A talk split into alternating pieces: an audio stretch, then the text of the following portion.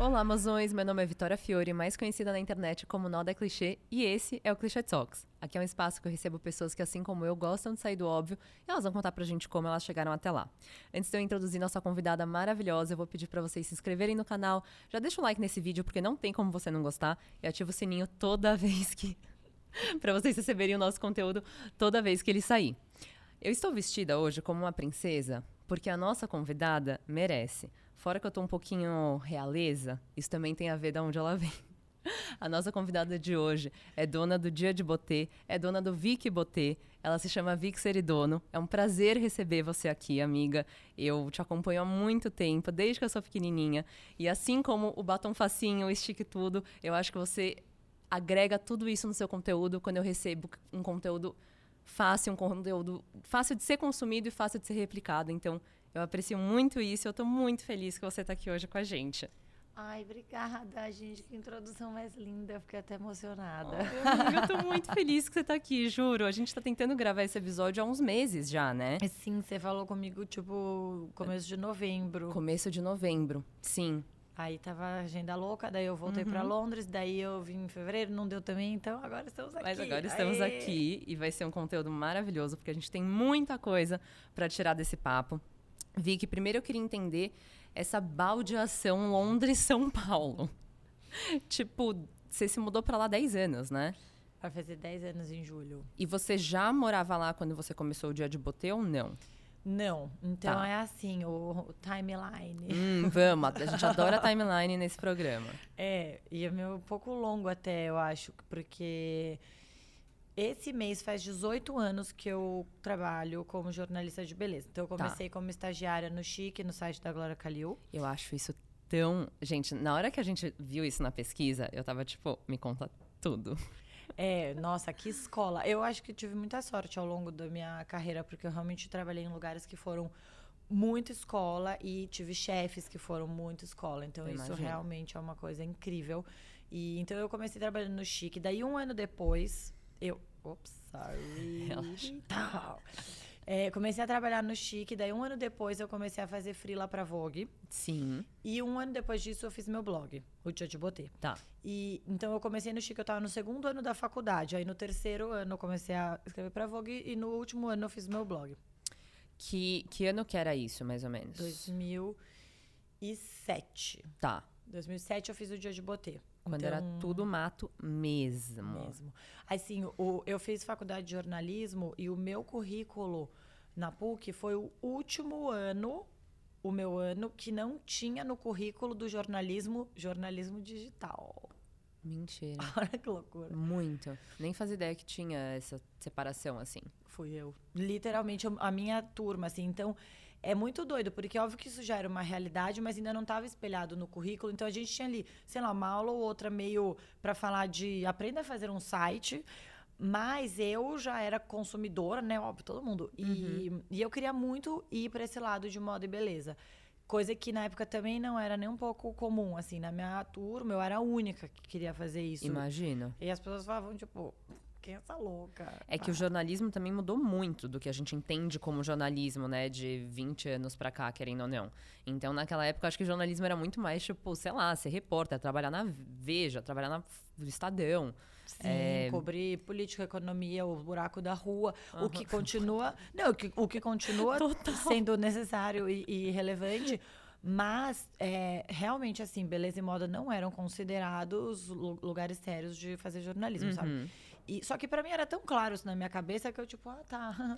Problema de beijo. É, não, assim, ah, tá você achou certo. isso, que interessante, legal, não. então eu fui, comecei a trabalhar com a Glória, e daí tive uma chefe que começou, foi pra Vogue depois e começou a me pedir matéria, e aí fiz o dia de botê no meu último ano, que é um grande caso de procrastinação criativa, na verdade, porque eu estava fazendo meu TCC que, olha que coisa louca, era um programa de rádio sobre beleza. Era um, um, podcast. Literalmente, era um podcast. né? Porque até porque nunca ia. Não, não tinha também programa de rádio no rádio. Uhum. De, não tinha programa de beleza em rádio também, né? Total. Né? Só que eu queria fazer texto, meu TCC. Só que eu tinha repetido de falta, porque eu não era muito assídua na faculdade, porque eu já comecei a trabalhar muito cedo. Uhum. E aí, numa matéria que era pré-requisito do outro ano, e daí era. Enfim, eu fui fazer meu programa de rádio e também fazer vídeo, por exemplo, quando eu me formei, né? Então, isso era 2007. Não era uma opção. Porque você, para fazer um TCC em vídeo, você precisava ter um trabalho em, em grupo. Não existia uma pessoa fazendo um TCC em vídeo. Tipo, não uhum. tinha iPhone. Não, gente, tipo, era disquete se bobear, sabe? E será que cabia no disquete? Não, não e é assim, câmera ona, você uhum. tinha que alugar equipamento. Você não tinha como fazer também, sozinha. É. Total. É.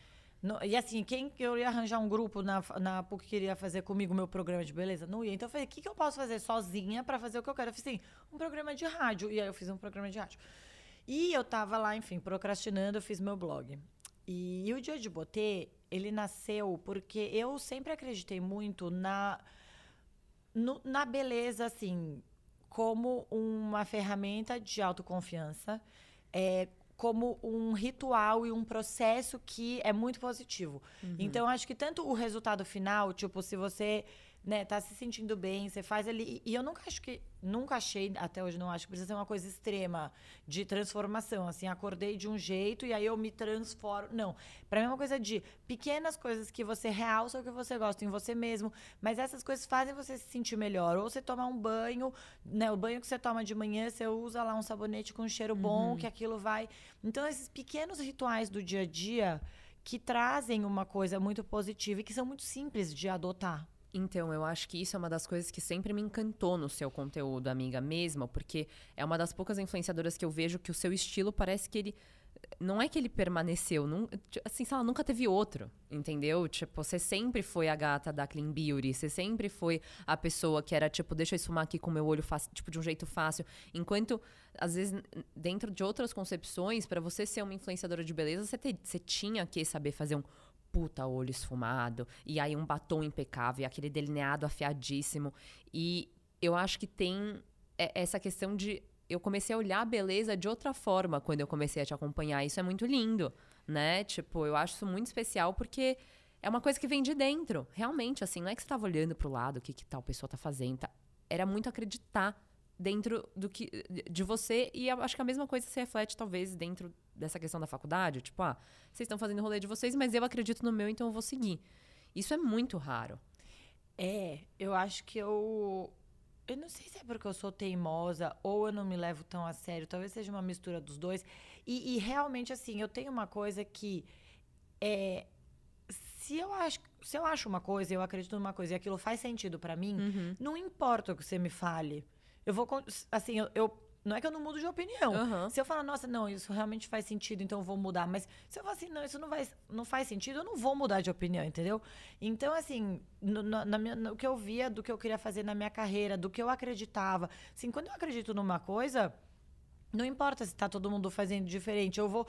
E, e assim, ao mesmo tempo, eu sempre fui tendo é, as provas que uhum. eu precisava para tipo Sim. Fala assim, eu, não, isso faz sentido. Eu, esse caminho sim uhum. tem. Porque assim, quando eu lancei o Dia de Botê, por exemplo, é, eu tinha assim, pessoas acessando, pessoas mandando pergunta.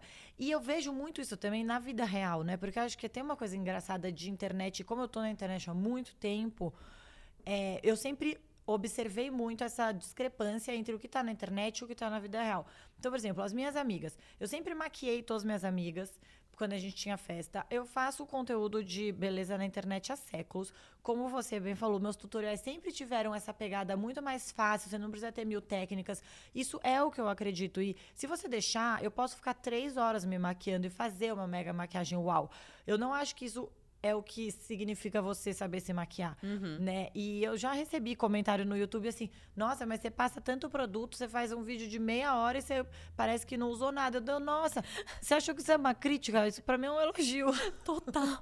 então assim, mas aí eu olho minhas amigas, por exemplo, na vida real e elas não querem saber, elas não vão ver tutorial, elas não meio que não fazem nada ali, tipo, no dia a dia, mas elas ao mesmo tempo querem saber assim, mas qual o corretivo? Então, eu vejo que existe essa, esse lugar onde você pode falar com pessoas que não necessariamente são do jeito como eu sou, uma makeup junkie, eu sou, tipo, obcecada por beleza, por produto. Eu queria morar numa loja. É isso, eu, eu posso fazer uma maquiagem que dura três horas eu lá fazendo. Mas, ao mesmo tempo, eu sempre fui muito prática, eu sempre tive mil trabalhos. Assim, o mínimo de trabalho que eu tive foi. Do, mínimo dois, no mínimo, mas normalmente eu sempre tive três trabalhos diferentes, assim, fazendo coisas diferentes. E eu levo muito a sério tudo. Então, eu não tenho muito tempo. Eu não sei que milagre eu faço, que eu consigo fazer tudo, mas. Eu sempre precisei dessa agilidade, dessa praticidade. Então, eu tenho meio que essas duas pessoas dentro de mim, uhum. sabe? Então, talvez por isso seja mais fácil para mim é, e eu tenho muita vontade, porque eu acredito muito na beleza como essa ferramenta, né? Na maquiagem uhum. como essa ferramenta. Então eu tenho vontade de meio que convencer as pessoas. Falar assim, olha, mas não precisa ser difícil, pode Sim. ser fácil. Então acho que isso sempre foi a raiz do Dia de Botê, tá. muito. E é muito a raiz da Vicky Botê também. Então foi um... A, a Vicky Botê, ela não foi uma coisa que eu sempre quis fazer. Eu não sempre quis ter minha marca. É, até porque eu amo muito, né, produto, eu amo muito várias marcas, eu amo. Então, eu sempre acompanhei, eu tenho um relacionamento muito longo, né, sendo jornalista de beleza há tanto tempo. Então, eu já vivi experiências incríveis com muitas marcas, várias delas, assim, moram no meu coração. Eu tinha mais vontade até quase de fazer uma loja uhum. e uma curadoria e descobrir Nossa, coisa nova, é sonho, sabe? Amiga. Uhum. Do que uhum. ter a minha própria marca. Só que aí eu tive algumas experiências Tipo, lançar meu batom em, co em colaboração com a MAC. Eu comprei. eu sou meio fã. Amo. Ai, que bom. então, batom com a MAC faz, uns, faz seis anos esse ano que eu fiz. E aí foi um momento que eu falei, caramba, assim, tem uma cor que tava na minha cabeça, sabe? Assim, um negócio saiu de dentro da minha cabeça. Uhum e as pessoas amaram. E aí depois eu tive uma experiência nada a ver com maquiagem, que foi uma calça jeans que eu fiz com a Ering, também uma parceria que eles fizeram com algumas influências, que também foi essa mesma esse mesmo processo de tipo, uau, esse negócio saiu da minha cabeça e várias pessoas, ah, não, talvez eu tenha alguma coisa assim, pra, um ponto de vista, né, para trazer para o mundo. Sim. E aí isso somado à experiência de por muita energia em projetos que acabavam em uma semana e depois tipo adeus. Total, coisas muito pontuais. Uhum. Aí até uma das perguntas. Olha, eu já, né? Eu, eu me entrevisto. Prática, realmente. Três pessoas. Ela tá com a entrevistadora, com a entrevistada, com a filmmaker. A gente te acolhe como você, amiga. Porque eu, eu, vi uma, essa pergunta na lista de perguntas e aí... no roteiro. Que é, né, no roteiro, também conhecido como roteiro.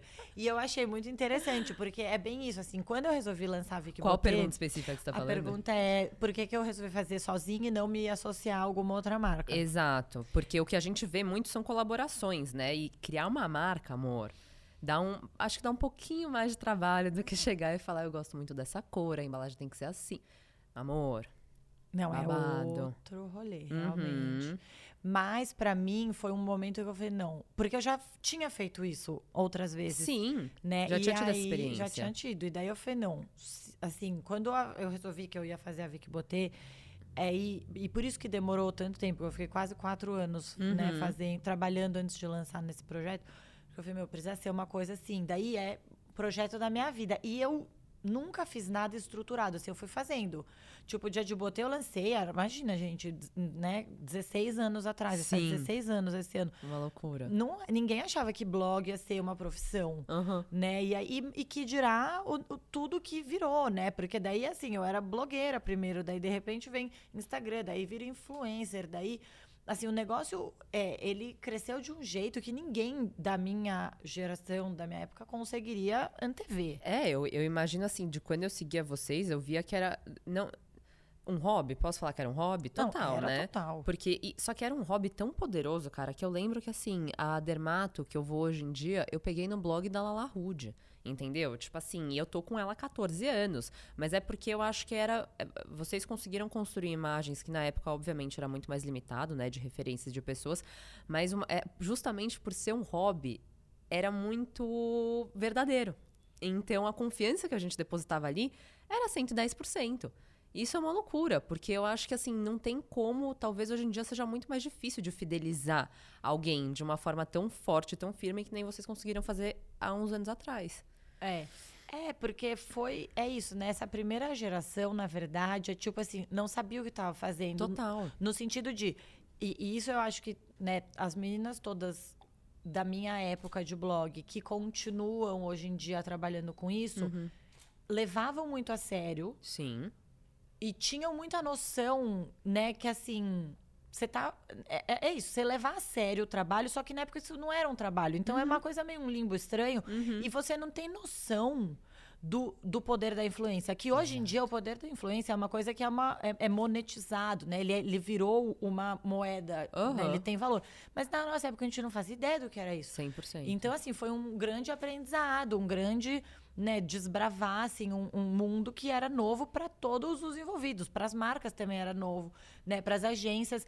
É, o jeito como se fazia mídia era um. De repente você tem uma coisa nova. E eu acho muito engraçado, não engraçado, mas eu acho muito curioso ver hoje em dia nessa evolução como as primeiras blogueiras foram muito disruptivas Sim. do universo que existia antes, que era, você tinha as revistas, né, e os veículos formais que não era uma voz individual, né? Então você não tinha essa coisa da personalidade. Tanto que me perguntam muito assim, né, porque naí paralelamente ao dia de Botê, eu continuei minha carreira de jornalista, eu fui editora da, de beleza, daí eu virei editora de beleza da Vogue e fiz isso eu fiquei na Vogue 11 anos no total, acho que como editora 7. Sim. E essas duas coisas eu Sete anos. fazia paralelamente. E as pessoas falavam às vezes assim, mas como você separa? É, só que nunca foi um problema, porque do jeito que você escreve no blog, seu blog, oi, gente. E totalmente aí? como você tá assim, mandando uma carta, pra, um e-mail para sua amiga. Total. Na revista você está escrevendo como uma, uma voz que não é a sua. Uhum. Então, existiam os- os veículos e existiam as celebridades Sim. né? Que também eram muito menos. E as modelos, né? Uhum. Isso também era muito menos pessoal. Não passava tanto assim a celebridade. ce- A celebridade não precisava mostrar o que ela fazia durante o dia. Era, era muito diferente. Então veio a coisa de blogueira para quebrar essa primeira barreira de pessoas reais fazendo.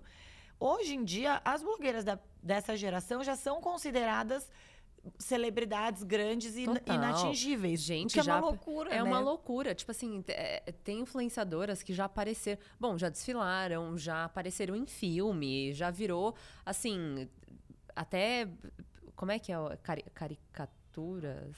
Caricato, tipo assim, tem o Nana Rude, entendeu? Tipo assim, são coisas que realmente tomaram outra proporção e eu fico me questionando. Você falou que tinha essa separação. Quando a galera da L veio aqui, é, a Suzana comentou que tinha essa, essa, essa questão de jornalismo e às vezes até as marcas queriam mandar presente para jornalista, só que aí não podia, porque você tinha que ser muito sério. Só que você estava fazendo os dois ao mesmo tempo. Como que foi isso? Tipo, você lidava com as marcas da mesma forma? Quando você ia fazer reports na Vogue, era diferente? Co- conta Então, dessa separação. quando eu virei editora de beleza da Vogue, é, eu, por exemplo, não podia fazer nada de publi. Na época que estava começando a bombar publi em blog, né? Uhum. 2010. isso. Sim. É, então, de uma certa forma, eu fiquei um pouco protegida. O dia de Botê como veículo e eu ficamos um pouco protegidos desse primeiro boom de é, publicidade. E aí tinha muito essa coisa de o que, que é público, o que, que não é, ganhou presente, discle Aham. é, disclosure.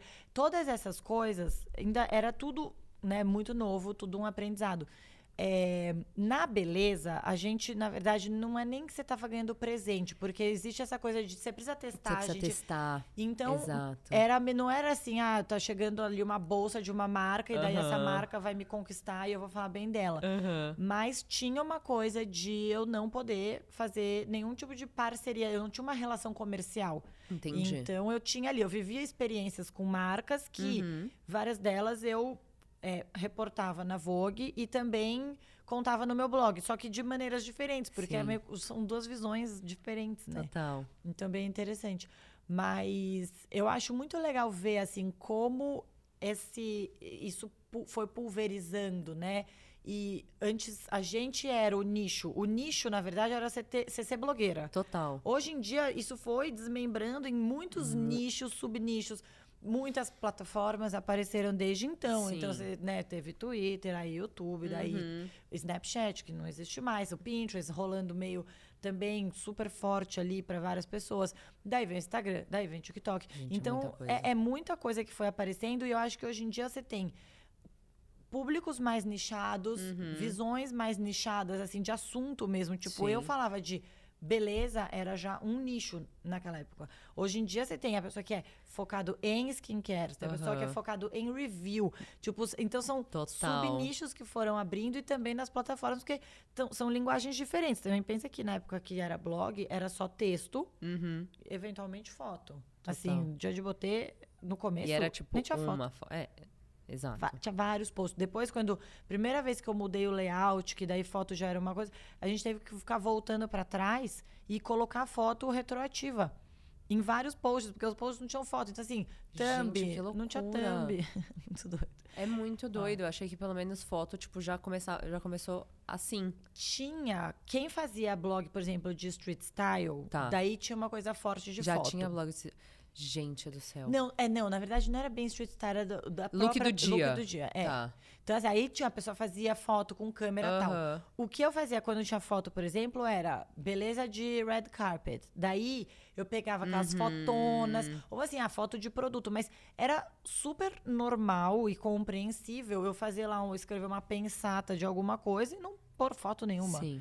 Então, assim, imagina, delícia, daí vem gente. foto, vídeo, Aham. né? Todas as mídias também que você tem hoje em dia e as maneiras de comunicar que são muito diferentes e variadas. E Vicky, eu tenho uma curiosidade muito forte, porque assim, ao mesmo tempo que teve muita gente que bombou, também acho que poucas se mantiveram de uma forma tão relevante, com um público con- continuamente fiel. É, e você com certeza foi uma delas. Eu, eu vi em uma entrevista, me corrija se eu estiver errada, mas você tinha medo de talvez se tornar irrelevante dentro disso? Ou não? É engraçado, né? Eu nunca pensei sobre isso muito. Tá. Então, talvez tenha sido uma informação meio falsa. Mas, voltando para a pergunta inicial, que eu queria fazer. Não, mas eu acho que existe sim uma coisa. é, que Porque é... eu morro de medo disso. Não, e, e- e é isso, né? Quando você percebe que você é de uma geração, e você faz as coisas de um jeito e de repente muda, Uhum. é, você fica tipo. Será que eu vou ficar obsoleta? Exato. Né? E eu nunca pensei muito nisso, porque, como eu falei, eu não sou uma pessoa que me levo tão a sério pra chegar nesse ponto de ficar tipo, ai meu Deus. Eu só vou meio fazendo minhas coisas ali, as coisas que eu acredito que eu acho que são é, importantes. Mas existiu um momento, por exemplo, no ano passado, que eu já estava nesse processo mais é, intenso de pré-lançamento da marca, etc. Trabalhando muito na marca, sem ninguém saber que eu estava trabalhando na marca que ela existia. Aham. Que assim, chega uma hora também que, né, faz 18 anos que eu falo do mesmo assunto. E daí Sim. você fala, gente, chega uma hora que você fala, nossa, eu quero meio que pensar em outra coisa. Não pensar em outra coisa, Testar. fazer outra coisa. Aham. Então, assim, de repente eu não quero mais fazer vídeo de tutorial. Eu quero faz- criar meus próprios produtos e trabalhar nisso e ficar olhando a fórmula, a embalagem, todos os detalhes. Isso toma tempo, né? O Total, tempo não é muito infinito. tempo, imagina. É, não, eu acho que existe uma dificuldade também, assim, de... Do, do- Não é exatamente do público entender, porque querendo ou não, você não podia falar que estava criando uma marca, porque, né, tem que manter esse suspense, mas o quanto você também consegue se doar para essas outras redes, quando na verdade o que você está fazendo. Quando a gente estava estruturando o Cliché Talks, eu lembro que assim, eu passava tanto tempo fazendo isso, eu não podia falar que eu estava fazendo isso, eu também não queria postar uma coisa irrelevante, porque ia ser uma coisa completamente nada a ver, mas eu queria manter meu público lá. Então, assim, você depender da sua imagem, muitas vezes, é uma coisa muito louca, assim, porque não é que você pode, sei lá, que nem, não sei, um bom dia óbvios que faz muito arte, etc., pedir pra terceirizar isso de certa forma. Não, é você, é o seu rosto. Então, eu não consigo imaginar como é que, teve- como é que deve ter sido criar uma marca, é, esse processo todo no off. Co- é, tipo, conta um pouco do dia a dia, como é que. Sabe? Como é que começou? Instalou e você falou, vambora, e você foi atrás de fornecedor, porque demora pra fazer uma marca. Não, é uma loucura, assim, eu, eu- o meu, né, eu queria fazer uma coisa muito estruturada, tipo, projeto de vida, assim, Sim. então eu levantei investimento, então, só isso, só esse processo já foi, tipo, fazer um MBA. Uhum. Aí, né, paralelamente, assim, paralela- na verdade, antes, assim, a equipe inicial, daí levantar investimento, daí entender, porque eu tinha tudo muito claro na minha cabeça, assim, em termos de produto, vibe, eh, posicionamento, to- muitas coisas, assim, tinha muita coisa clara na minha cabeça. Mas daí tem toda a logística e a burocracia e o processo em si mesmo, que é uma coisa louca. E acho que uma vantagem eh, pré-lançamento que a gente teve é que a gente meio que, sabe assim, tinha todo o tempo do mundo? Não tinha mais Tinha, né? Total. Porque assim, ah, é, putz, é, esse aqui, né, a embalagem ainda não tá ideal. Não, vamos então retrabalhar, vamos fazer de novo, vamos. Aí, assim, ah, daqui um mês vai chegar, tá bom, daqui um mês vai chegar. De repente, a hora que você lança, é tudo vira in- instantâneo. Cadê o estoque? Não vai lançar mais produto? Cadê. Daí é uma loucura, porque É. também tem coisas que não importa. Você pode ficar 10 anos se planejando e trabalhando num projeto. Na hora que você lança, é. Assim, não tem como prever várias coisas. né? Total. Então. Mas foi muito interessante. Acho que todo o, pro- o processo foi um grande. é, muito aprendizado.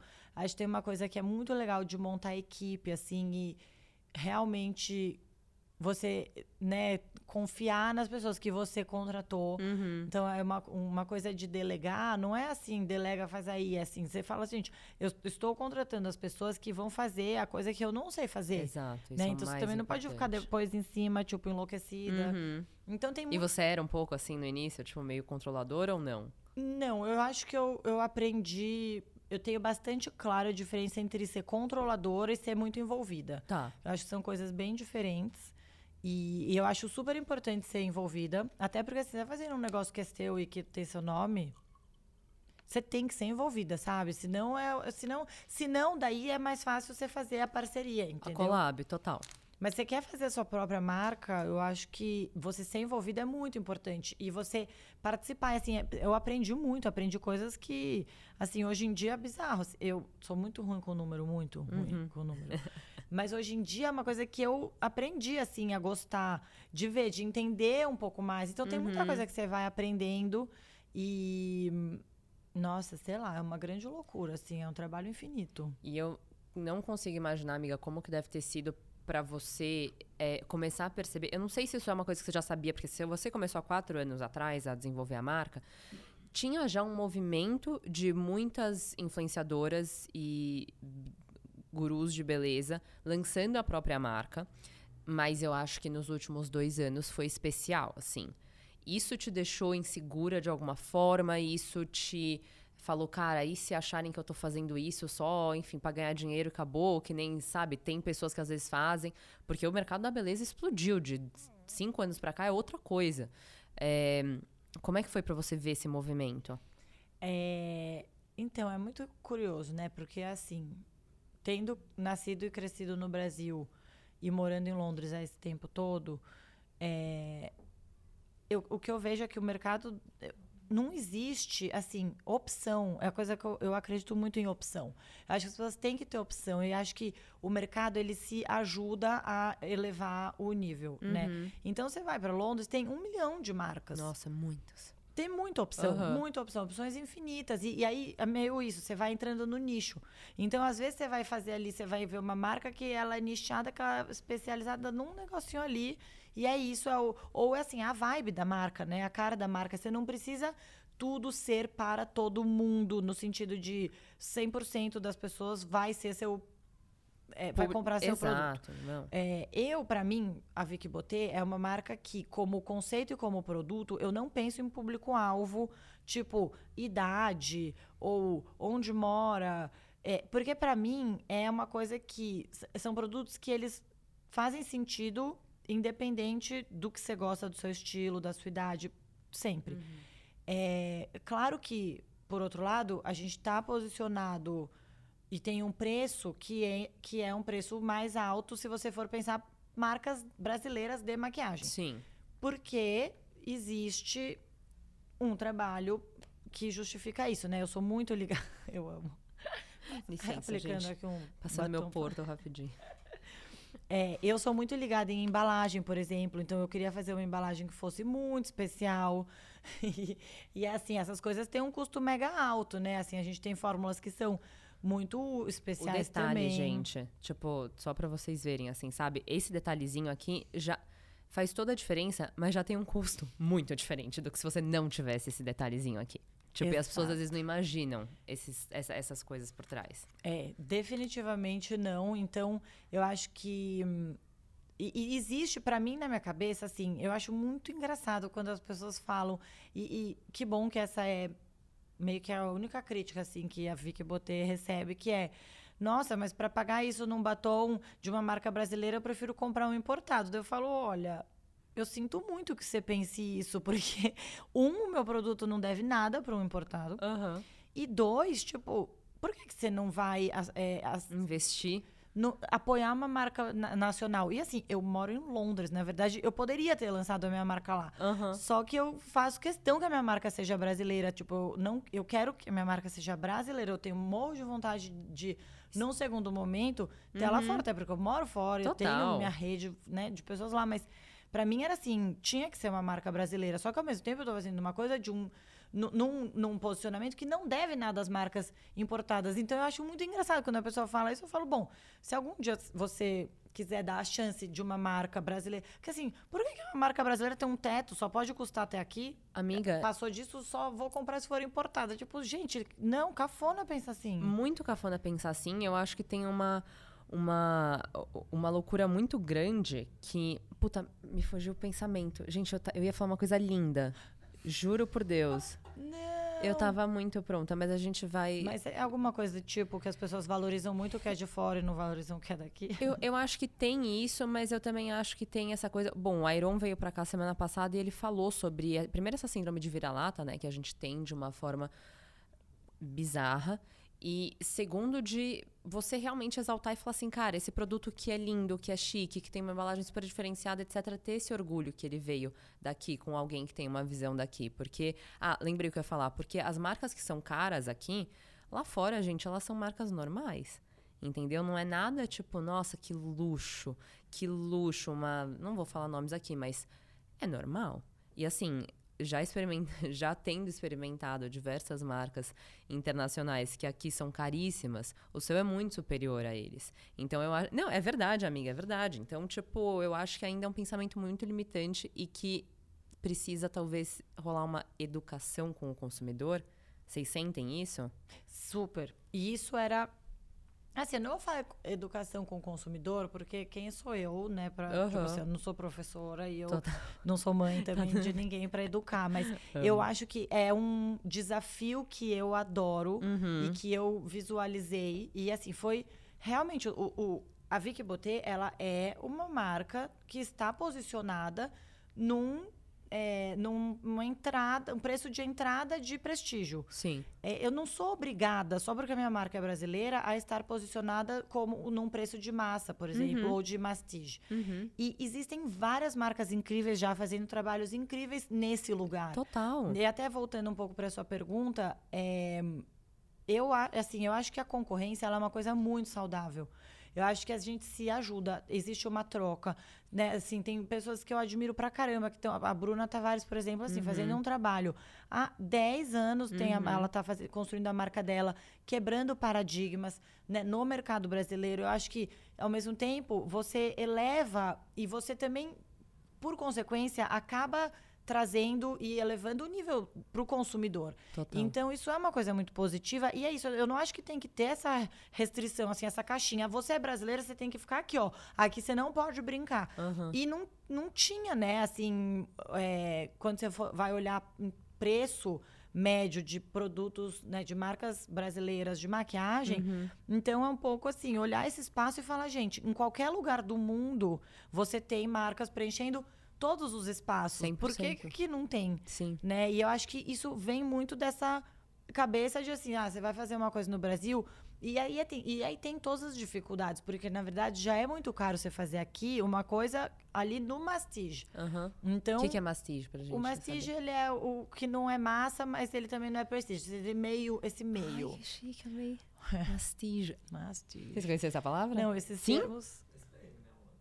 Deus. Ah, eu ia não, falar, eu- eu- Não, não, não. Parsons não me ensinou isso, não. O que, que é isso? É, é um conceito bem de marketing, assim, que Gostei. também não é tanto da, da minha realidade, mas como jornalista, Aham. você acaba entendendo segmentações de Sim. mercado. E quando você vai para um mercado mais maduro, como é, por exemplo, na Inglaterra, você vê claramente todas. E assim você tem o ultra luxo, você tem o luxo, você tem o, o luxo, prestígio luxo, daí você tem o prestígio mais. Você tem Total. várias camadas. Muitas, Então, por muitas. que não explorar, né? Sim. Mas eu acho que, no fim, tem uma coisa de querer realmente trazer para cá uma marca que seja, né, ter aqui uma marca que é brasileira e que entrega tanto quanto uma marca internacional. E eu acho que quando você fala entrega, existe uma coisa que é muito da experiência completa, né? Uhum. Que é uma coisa muito subjetiva. Então, essas são as coisas que mais dão trabalho, no fim das contas, quando você está construindo a marca. Porque são todos Imagina. esses detalhes, a embalagem, o toque. Tipo, é, é meio que esse 100% ali da, da É, a experiência. imagem, a visão 360 mesmo que ela vai ter. Vocês tiveram alguma estratégia, Vicky, em relação a isso? Porque em relação ao lançamento, é, porque também é muito louco, assim, quando você lançou a marca, eu vi, eu falei, assim, nem, não precisava me falar que era sua marca, entendeu? Era muito automático, a relação era tipo 100%. Então, eu fiquei me questionando, será que elas tiveram dificuldade em pensar como que vai ser o lançamento? Qual é que vai ser o marketing desse produto? Será que teve alguma estratégia por trás? Porque pra mim era tão você em um produto que era, tipo, ah, easy, entendeu? Tipo, vamos seguir assim porque já tá dando muito certo. É, a- a- eu acho que é um pouco. A, a- resposta tá até um pouco na sua pergunta, assim, Tá. porque realmente deriva muito de mim e dessa visão que pra mim é muito clara. Então, Uhum. eu acho que assim, pra qualquer pessoa que eu explico a marca, todas as pessoas que eu contratei, né, que entraram no projeto, e até a agência que, por exemplo, ajudou a gente e trabalhou no lançamento. é, vem muito. Assim, a gente não precisou contratar branding, por exemplo. A gente não precisou contratar uma estratégia no sentido de. Eu, eu tenho uma marca, o que eu faço? Assim. Era muito claro. Sim. assim, foi construído meio que ao contrário, sabe? Mas isso eu acho que é muito por conta da- de toda a minha vivência, experiência, né? Tudo que eu já vi aí nesses grandes tempos. Amiga, agora, primeiro eu só queria fazer uma pergunta rapidinho. Por que, que você foi pra Londres? Nossa, gente, sabe que eu fiquei pensando que você fez a pergunta de Londres da baldeação que eu nunca respondi, né? Eu já derivei para outra Mas coisa. essa é a beleza do podcast. O que, que, que te levou a Londres, amiga? Então, Londres foi. O meu marido foi fazer o mestrado Tá. em finanças lá, né? O MBA. E, mas, na verdade, fui eu que fiz essa semente na cabeça dele, ele- esse grande inception, porque eu Amo. queria. Londres. Não, foi, começou com MBA, MBA. Aí quando ele, tipo, vou fazer um MBA, deu Londres. tipo, aí, só que assim, quando você vai fazer MBA, né, você tem que apply. E aí você não vai apply para uma escola só, porque dá um Total. trabalhão, você tem que fazer a prova lá, o teste, tarará. Então você meio que faz para várias. Eu ficava, tipo, É uma roleta Londres. russa, mas qual que vai ser? Londres. Aham. Londres. tá Vamos visitar a escola em Londres, que eu ouvi dizer que isso faz muita diferença, mas não pedi para visitar a escola em outro lugar, entendeu? tipo assim, só lá. Porque para mim também, assim, não, e óbvio que eu tô falando, né, não, apare- ele Não, gente, ela não foi 100% uma master de manipulação, tá tudo bem, o relacionamento é saudável. Só um pouquinho. Mas o meu marido também tinha muito, como eu, pensa, o pensamento que é uma experiência de vida você mudar para fora, estudar fora, etc. Né? Então, tinha que também ser para mim. E como eu já tinha uma carreira muito consolidada aqui, é, era importante eu estar num lugar que para mim também fizesse sentido e fosse positivo profissionalmente falando. Então, e, e eu amo Londres, eu sempre amei Londres, a minha madrinha mora lá há séculos, minha é mãe cara, sempre amiga, é amou. bizarro. É um lugar que, assim, quando. Olha, é bizarro falar isso, tá? Hum. Não, nem vou falar porque é muito bizarro. Mas eu. Não, Depois você fala. tá. deixa pra lá. Mas é, Londres é um lugar que eu já tinha muita familiaridade, porque a minha madrinha mora lá, então eu fui muitas vezes. E, e eu acho que é uma cidade muito incrível. Pra mim, é a cidade mais incrível do mundo, porque eu acho que é muito completa. É o centro do mundo, assim, se você olhar pro mapa, mapa que a gente vê, né? Mapa Mundi. Não que é o mapa certo, mas o mapa que a gente vê. Aham. é- é- realmente, Londres é assim, no meio. Tá. Então é um lugar que atrai gente de todo mundo. Acho que tem uma diversidade, tem uma coisa cultural, assim, que você tá lá, você tá no mundo. Uhum. E, muita história também, né? Muita, tradição. história, muita tradição, essa coisa toda de costumes, uma coisa mais Senhoras formal. inglesas. Minha mãe é obcecada, amiga. Tipo assim, ela é obcecada, ela vai, ela compra as coisas da rainha, ela chorou, a rainha morreu. Ai, meu Deus, rainha The Crown. Ai, é legal. Não, eu acho que Londres tem uma formalidade e um apreço pelas tradições que é muito interessante, porque ao mesmo tempo é a cidade onde nasceu o punk, né? Então tem essa dualidade lá o Muito. tempo inteiro Sim. e é uma cidade que assim, você pode um dia ser punk, no outro dia você pode sair de black tie, aí no outro dia você tá de moletom e assim, você tem lugares para fazer essas coisas todas. É uma cidade que é mil cidades É em muito, uma. é, é múltipla. Muito. Gente, PS, a Vi- a Vitória trouxe o chazinho dela, ela está tomando um chá, gente. Se vocês quiserem observar, ela tá, trouxe o chá dela. Uma senhora inglesa. Pois é, e pior é que eu não gosto de café, nunca gostei. Eu só tomo chá a vida inteira, mas aí as Amo. pessoas acham que é porque eu moro em Londres. Mas você vê, até isso a gente combina, né? Amiga, tipo assim, sua roupa, o botão pra mim. é, tipo tipo assim, não tem. Sabe, tipo, não tem como. Enfim, continua. Então, bom, aí fiz que fiz, né? Fomos parar em Londres, ele foi fazer o MBA dele lá. Eu continuei sendo editora de beleza da Vogue, mas morando em Londres. O que é muito legal, que assim, já tinha esse home office há muito tempo atrás. Eu não eu trabalho home office há 10 anos. Porque nisso Pura. eu continuei, então, né, tendo o meu cargo aqui, que obviamente aí entrou uma editora de beleza aqui também, de, como uma dupla. Eu tava lá. E eu também já tinha uma pessoa que fazia, me ajudava com o blog, tipo, meio assistente, assim, não escrevendo, mas com outras coisas, uhum. que também estava aqui. Então já tem essa dinâmica de trabalhar aqui, é, lá trabalho aqui, eu morando lá. lá é e várias coisas. Várias coisas. e daí também fui conhecendo, né, conhecendo as pessoas lá e a indústria de beleza lá, que eu não conhecia ninguém. Então fui fazendo todo esse relacionamento. Começar foi, do zero, começar né? Começar do zero. Bem vai bonita. Meu, e sabe o que é muito legal? É muito fascinante fazer isso. Eu porque imagino. você meio que volta a ficar empolgado com coisas que você já não estava mais empolgado. Quando, tá. né? Às vezes você chega ali num lugar em nenhum lugar você tá, vou falar, né? Você não, não para mim não existe cheguei lá, porque uhum. você mesmo chegando lá onde quer que seja lá, tudo pode mudar Sim. e aí lá não é mais nada. Total. Né? Mas eu acho que tem uma coisa, às vezes você chegou num lugar mais confortável, que as coisas meio que caem mais no seu colo, as coisas são mais fáceis. Sim. E aí você acaba ficando meio até blazer, mal acostumado. Uhum. E aí quando você dá esse momento de começar do zero, foi muito legal assim, até para descobrir se realmente é aquilo que você gosta. Eu concluí que era aquilo que eu gostava. Ma maravilha, graças a Deus. É. Temos Vic Botê. Mas então Londres eu fui parar lá por causa disso. Só que eu sempre continuei trabalhando aqui, porque o meu blog estava aqui, né? A Vogue estava aqui. E, e aí, logo que eu mudei, eu comecei a trabalhar no projeto do meu livro. Eu amo que você escreveu um livro, amiga. E ele é lindo.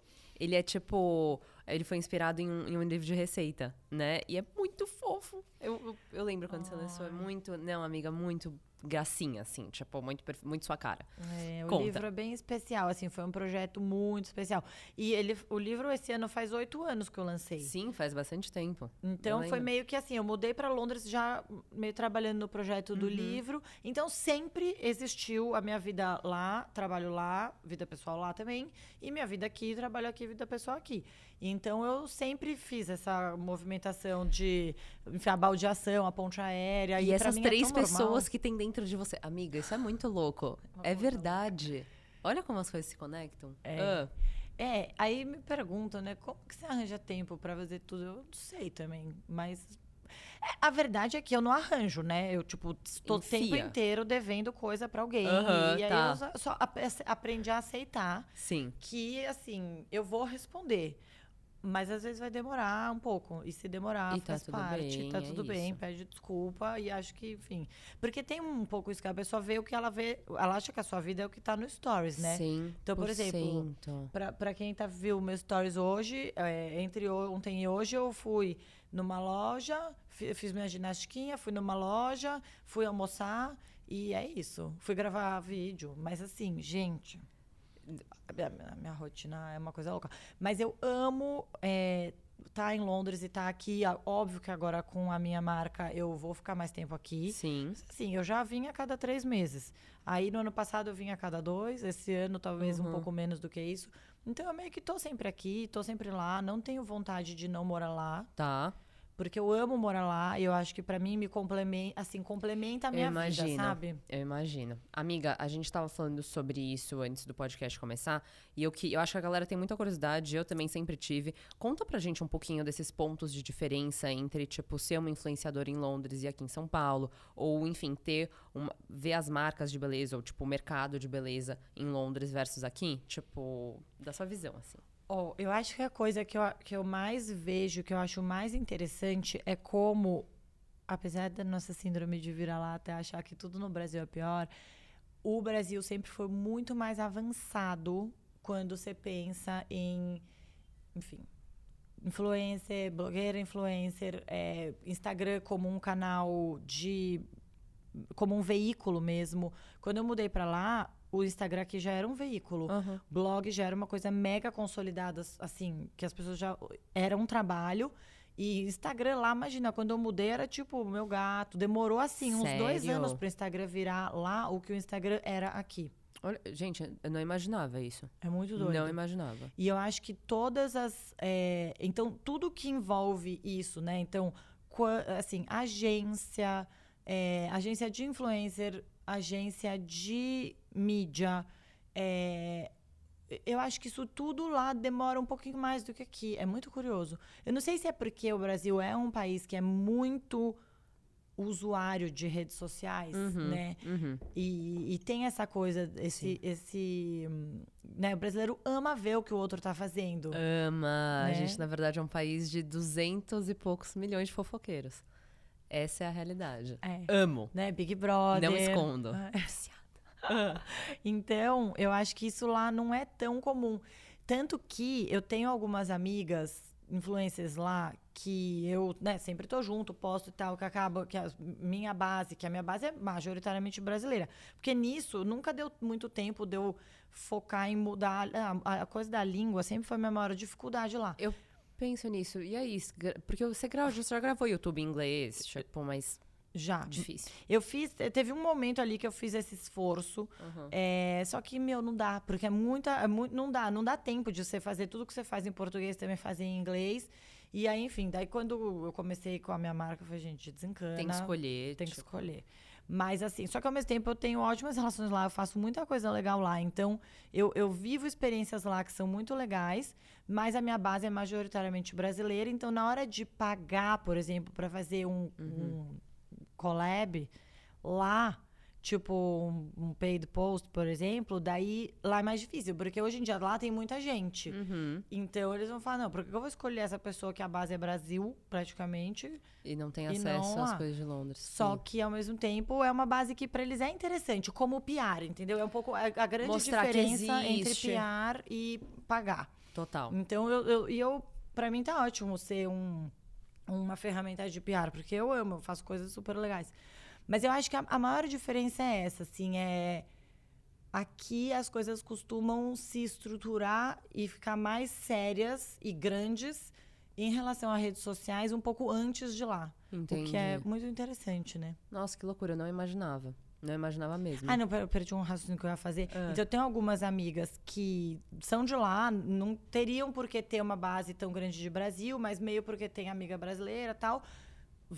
Passa a ter uma. E assim, elas falam: meu, as minhas seguidoras brasileiras são as mais empolgadas, são as que mais engajam, são as mais, tipo, legais. Porque elas falam: ai, aqui todo mundo é muito blazer. A pessoa que segue, mas ela não comenta. Total. O brasileiro, i- igual quando vem cantor fazer show aqui. Tipo, o brasileiro é uma audiência muito aquilo. maravilhosa. Total. né? A gente tem essa paixão, esse calor da vida. Amei. É, amiga, a gente tá chegando no final do podcast, mas tem mais duas perguntinhas que eu quero muito fazer. É, a primeira, eu amo sua amizade com a Maria Helena, pessoa de Queiroz. Ela já esteve aqui no podcast, inclusive a gente tem episódio com ela, vai ficar aqui em cima. E eu amei que a sua resposta em relação à competição foi a mesma que a dela. Sobre como competição é uma coisa saudável, como faz você querer levar é, é, o, o nível do seu produto ou a sua comunicação, enfim. E vocês ficaram amigas recentemente. E eu amo que, tipo, é muito essa coisinha, sei lá, de alma, assim, eu não sei. Eu não sei, posso estar sendo meio inocente, meio bobinha em relação a isso, é que eu acho fofo. Aí eu queria que você falasse um pouquinho dessa amizade. Eu acho que não só essa amizade, mas acho que um pouco falando de amizades na vida adulta, né? E, e também que tem, às vezes, meios, né, que se complementam, porque você vai encontrando pessoas que, por causa do seu trabalho, você não conheceria de outra forma, enfim. Exatamente. E a minha experiência, até morando fora do Brasil, abriu muito a minha cabeça para conhecer pessoas novas e fazer amizades que. é, né, acho que é um pouco isso, fazer amizade na vida adulta tem uma coisa muito de afinidade Uhum. e menos de, tipo, ah, você é amiga dessa pessoa porque a gente tá aqui todo dia junto na escola. Sim. Óbvio que isso também Ou envolve. por histórico. É, exato. Uhum. Óbvio que isso também tem afinidade e o que, né, a amizade continuar acontecendo. Mas acho que na vida adulta tem uma coisa legal de você encontrar pessoas que você fala, gente, até hoje a gente não tinha se cruzado nesse mundo e a gente tem tanta coisa em comum, a gente, tipo, tem uma convivência muito legal, se dá muito bem. Então, é, é muito legal. E, e acho que é isso, né? Você gostar de passar tempo com a pessoa, você ter uma troca ali que ao mesmo tempo é divertida, mas ao mesmo tempo é profunda, Uhum. é, de visão de mundo. Então eu acho que é um pouco por aí. Eu achei muito fofo. Eu amo, amo quando aparece storyzinho de vocês juntas. E, amiga, agora pra nossa última pergunta. Como que você tá vendo esse próximo ano pra Vicky Botê? Porque de um tempo pra cá, vocês já lançaram vários produtos novos. Tipo, quando lançou os sticks e batom, eu falei, ah, gostoso. Tipo, vai ficar. Meu, do nada sombra líquida, do nada gel de sobrancelha, do nada b- balm, b- blurry. E aí? É, a gente já tem. São sete meses de marca. Olha! Já já, no meio da Páscoa, faz oito meses. Chique. Nossa, que loucura. E aí já tem seis produtos. E agora na terça lança mais dois. É no dia que vai e o podcast. Jura? Gente, hoje vai lançar que dois produtos? Comprei em Vic Botê, dois lançamentos hoje, olha lá. Foi útil aprender a hora que tinha que falar com o público. Não, você já pode falar os dois produtos que porque vai lançou hoje. Bom, então lançou hoje. Lançou hoje. Amei. Ah, É o stick brilhoso, tá. que assim, o stick tudo, ele é faz tudo, né? Sombra, blush, batom. Quando eu pensei, o stick tudo nasceu na minha cabeça e ele foi o primeiro produto da Vicky Botê, ele é o que mais representa todos os conceitos da marca Sim. e tal. E eu queria que fossem quatro cores opacas e duas com brilho. Pra ser, tipo, uma sombra brilhosa, mas também um Iluminador. iluminador ou um batom metálico. E uma coisa que você também possa misturar e né, criar efeitos diferentes. Só que a fórmula do Stick Tudo, com a versão de brilho, eu não gostei. Não tava ficando bom, a gente testou, testou. Não chegou no que eu queria. E aí eu falei, então, vamos fazer o Stick Tudo antes. Aham. E aí até aumentou uma cor, então foram cinco cores. E deixa pra fazer o- a versão com brilho depois. E aí a gente chegou nessa fórmula que a gente gostou. Então, é a mesma coisa. Ele também faz tudo. É, Você pode usar no olho, no rosto Uhum. e na boca. E, só que ele é um pouquinho mais fininho, que daí é bom pra, tipo, fazer detalhes, sabe? Que chique. E aí tem quatro cores. Tá. Então tem a fada, que é um chama... Ai, eu não vou, eu vou ficar falando pra sempre aqui no podcast. Mas então são quatro cores e Aham. chama Stick Brilhoso. Amo. Então, o Stick Brilhoso e o Gloss Mara, que é um gloss Mara. Temos gloss. Yes. Esse momento chegou. Amiga, e aí? Qual E que é a cor do gloss Mara? Bom, o Gloss Mara tem três cores. Chique. E eu amo gloss, né? Eu acho que gloss é um produto que ele é um pouco menos... Na nossa realidade, Vicky Botê, Aham. ele é um pouco menos, vai, inovador ou diferentão. É, mas pra mim complementa muito o portfólio. Eu amo Necessário. gloss. Tipo, Aham. eu acho que é uma coisa que é, tem muito essa coisa, né, da boca ou super opaca, veludo, ou aquele, né, glossezinho. Me... mesclado. E o gloss é uma coisa que eu usei muito na minha adolescência, parei de usar completamente e voltei a usar. Aham. E eu acho que tem muita gente hoje em dia que, assim, do mesmo jeito que eu voltei a usar, né, tá muito nessa vibe. Então eu acho que é importante pro portfólio. E aí tem Sim. três cores. Amei. Amiga, eu tô muito animada. E aquele seu batomzão poderoso vermelho, amiga, ele é tudo, tá? Ele é tudo, ele dura horrores. E no, no dia que eu passei, eu lembro que a minha maquiadora surtou, e aí a gente surta até hoje. Então todo batom vermelho que vocês me verem usando é o da Vic Botê. Ok? Amiga, eu amei. Eu tô muito feliz que você veio aqui, foi uma delícia. Foi muito, gente. Foi uma Podíamos ficar aqui delícia. mais cinco dias conversando. Vamos? eu acho que. Eu acho que assim, foi, foi um episódio muito delicioso e que a gente vai conseguir fazer várias vezes, porque o Vic Botez tenho certeza só vai crescer e você também. Então, tô muito animada. Quem sabe a gente não faz uma versão London também. Cliché Talks Takes London. Vem me, vem me visitar. É Amiga. mó legal ir pra Londres Não me testa, porque, tipo, Júlio tá logo aí. Eu- não me, o Gustavo sabe, não me testa. É, Amiga, muito obrigada pela participação. Foi uma delícia. Muito feliz que isso finalmente aconteceu. Foi uma honra te ter aqui e ter essa troca que o podcast permite, né? De mais tempo, de mais, enfim, é, conexão. Então, muito feliz que você veio. Ah, obrigada a você. Eu amei muito o convite, amei a conversa. Foi tudo. Obrigada, Obrigada. amiga. Mozões que ficaram com a gente até agora, muito obrigada. Não se esqueçam de se inscrever no canal, curtir o vídeo e comentar o que vocês acharam. Também comentem sobre o Vic Potê. E a gente vai deixar o link do site da Vic já aqui na descrição para vocês correrem e pegarem todos os sticks, todos e os glosses. Um beijo.